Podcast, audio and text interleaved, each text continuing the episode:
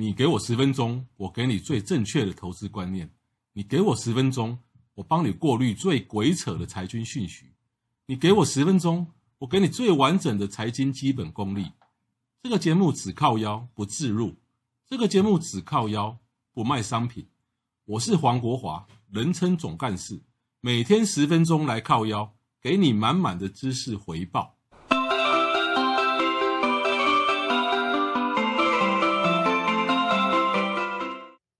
各位听众，大家好，我是黄国华啊，欢迎再度收听《财经来靠腰》的节目。那今天我要来谈的就是的题目是中国的稀土逆袭。那大家都知道，那个美中贸易贸易从谈判，然后从谈判破裂的，等于是说从到二零二零年初正式谈判破裂完以后啊，美国祭出了一啊这个一一连串的这个制裁哈，包括这个关键的晶片啊，或者很多技术。啊，比如说 IC 设计的技术不能够输出到中国，啊，那造成这个华为啦，造成中兴电讯啊，整个中国这个整个中国的电子业、消费电子跟半导体陷入了啊，虽然说不能说万劫不复了哈，不过对中国来讲，可能也是一个头两个大哈。好，那中国呢，在二零二零年的十月呢，在他们的这个呃全国人民代表大会常务委员会呢，十月时候，哎，通过了一个法令。叫做《中华人民共和国出口管制法》啊，这个就简称《出口管制法》。好，从二零二零年的十二月一号开始实施。好，那这个有兴趣的话哦，你们自己 Google 哈，出出口管制法哈，那里面条文巴拉巴拉巴拉一堆哈，其实呢就是一个目的，中国呢要把它所生产的稀土这个原物料啊管制出口，不准再卖给哎他们认定对他们有危害的公司或国家。也就是说，哈，你不准那个台积电或是一些一些半导体公司啊，晶片或这些技术给我，那我就不把我的稀土啊出口给你，就是互相开始报复了。先不要，先我们先不要谈这个报复到底有没有效，有没有用哈。我们先来讲稀土。那稀土呢，其实呢，就是如果各位，我想大所有人都读过元素表吧，哈，至少国中的时候都有读过或看过元素表。元素表比较常常见的呢，可能就是上面那一两排吧，铁啦、啊铜啦、矿啊这些啊这啊金啊银啊，哦这些锡这些的，我们比较知道，我们也比较常见。可是呢，元素表的后面两排呢，甚至中间有有一大堆那种哦，那个左边是金字旁，右边就是一这也不知道什么字，连念都不会念的一大堆金属。所以呢，稀这所谓稀土就是泛指这个元那个元素表里面呢，就是下面那两排那三排。共有十七种化学元素的统称。那我们先来讲目前哈，我们所已知探勘出来的，已在已或者已在生产的，已经探勘出来的这个稀土的这个储存量。那中国占全世界的储存量百分之三十六。哦，哎，不过大家会觉得那百分之三十六虽然说是第一，可是呢，感觉上好像也没有说非常的大嘛。那为什么全世界会这么紧张？中国会拿翘？那是因为全世界现在目前呢有。有将近百分之九十的稀土呢，是仰赖于中国出口，也就是说，中国它只存了三分之一强的这个全世界的储储存量啊，却呢，全世界却有九成呢是依赖中国。好，那以二零一七年来讲，中国一共开采的这个十万五千吨的稀土啊金属矿。那第二第二大供应国澳大利亚啦，就是澳洲呢，开这个开采了两万吨。第三大的那个俄罗斯呢，就很少了，只有三千吨。所以可以看得出说，呃，全世界稀土的制造跟开采来讲啊，中国占了非常大的一个部分。那稀土之所以是称为稀土呢，那个稀其实并不是稀少。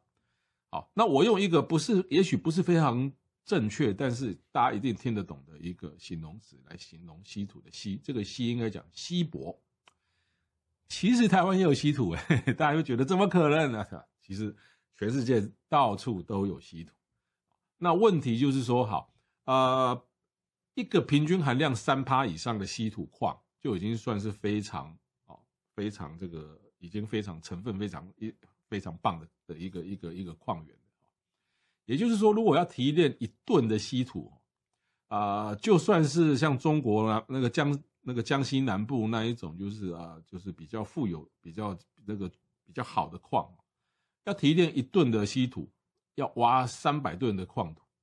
啊，也就是每开采一吨的稀土，就要破坏两千平方公尺的地表植被，然后呢，要要要挖了大概两千立方米的沙，哦，然后会造成每年一万两千立方公公尺的水土流失，所以呢，这是一个污染非常严重的的行业。那我刚刚为什么讲说这个稀土其实呃其实到处都有了，可是为什么这个会大部分在中国呢？除了我刚刚讲说它是一个一个污染非常严重的行业以外呢，那我刚刚也有提到说，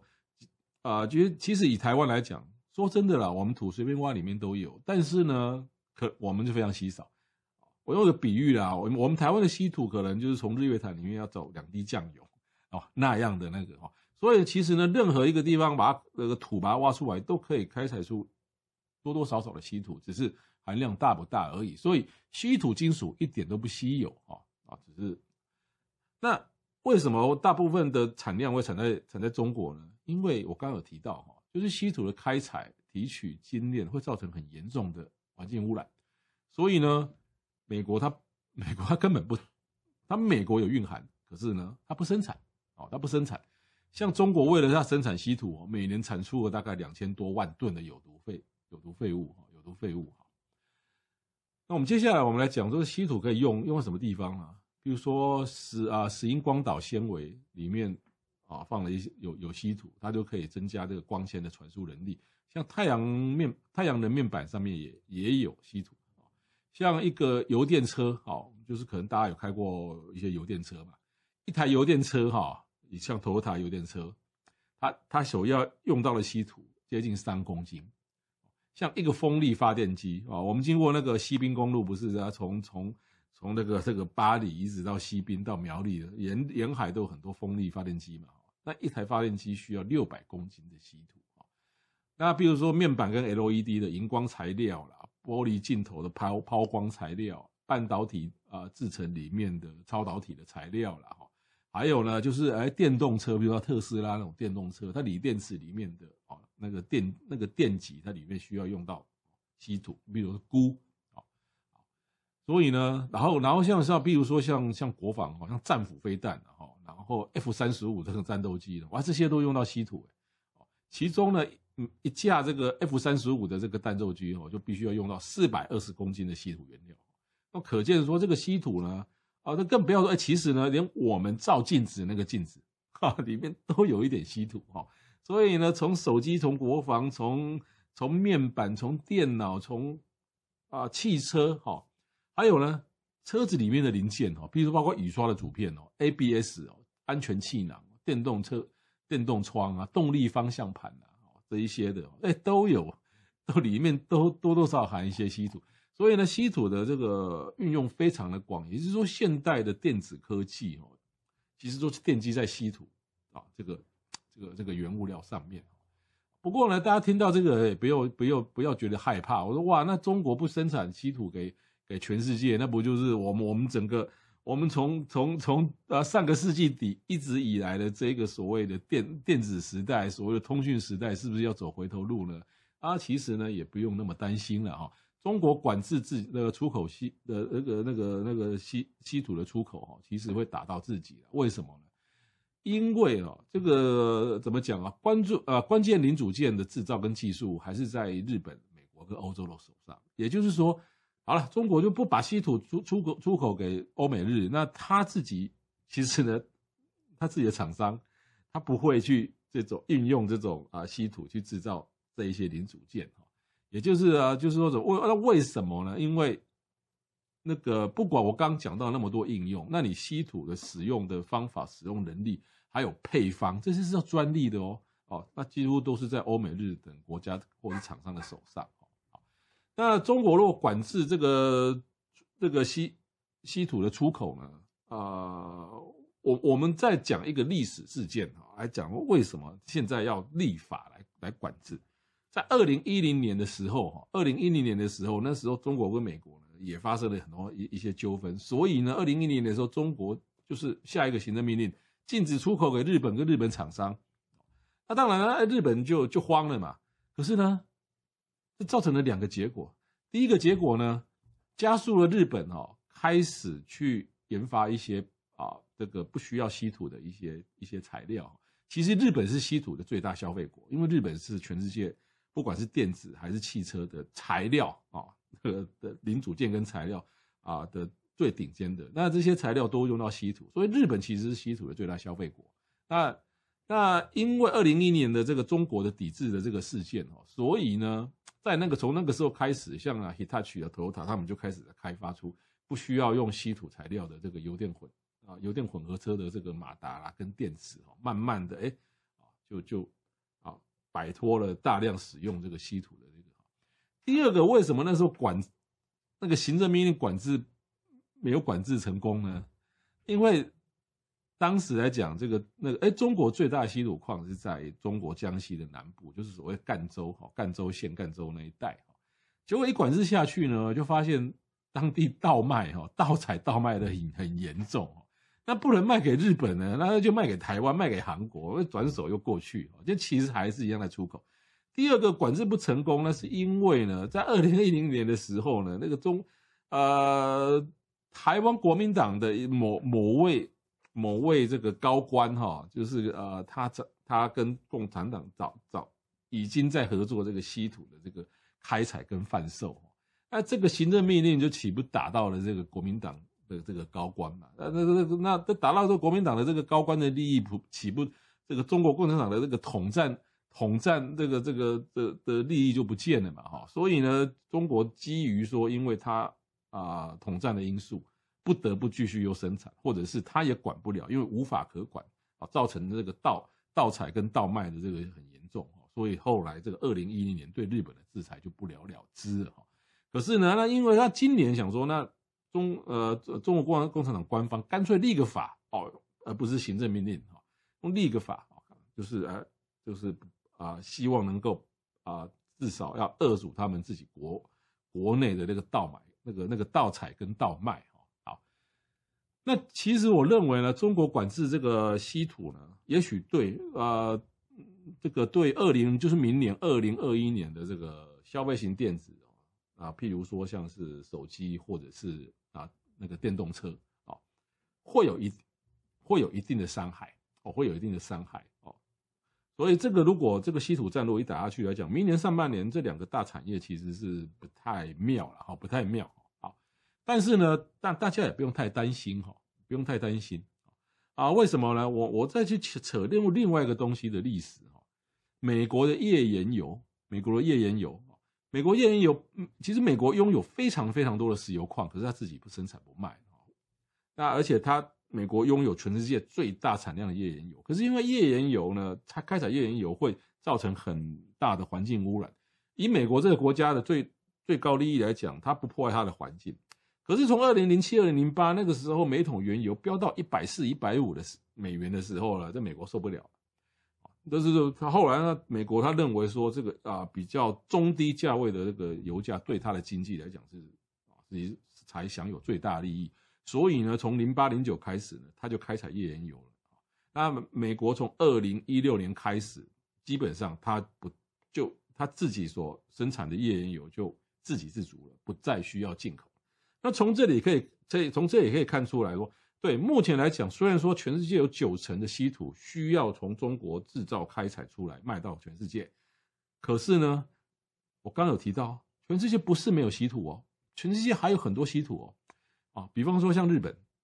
日本的这个对东边有一个南鸟岛哦，南鸟岛，然后在大概两年前就啊，三年前啊，二零一七的时候就被发。发现说，哎，它拥有超过一千六百万吨的稀土的那个含量，它大概是全世界消费消费量的的几百年份哈。然后呢，对了，也许你会觉得说，那日本它可能它不，日本也是一个重视环保的国家，它它不它不见得哦愿意破坏它的环境啊，然后去去啊去开采稀土。可是呢，现在全世界有有有个国家哈已经被发现了。它至少含含量那个藏量一百万吨一百万吨的稀土呢，至少可以用十年以上。在哪里呢？在阿富汗。哦，那我想这个阿富汗它本身大概也不会在乎它的环境受会不会受到污染哈。那以美国、日本来讲，它根本更不会在乎阿富汗的环境会不会受到污污染。所以说，如果中国它真的如果是铁了心要限制这个稀土的出口，我想只会加速这个阿富汗。稀土的开采而已啊。稀土的开采其实也不是很难的哈，难处是在于说要破坏环境哈。然后呢，就是我最近又找了一个资料呢，连韩国都有诶，韩国在二零一九年呢，就就就他们就已经发现说，在中清北道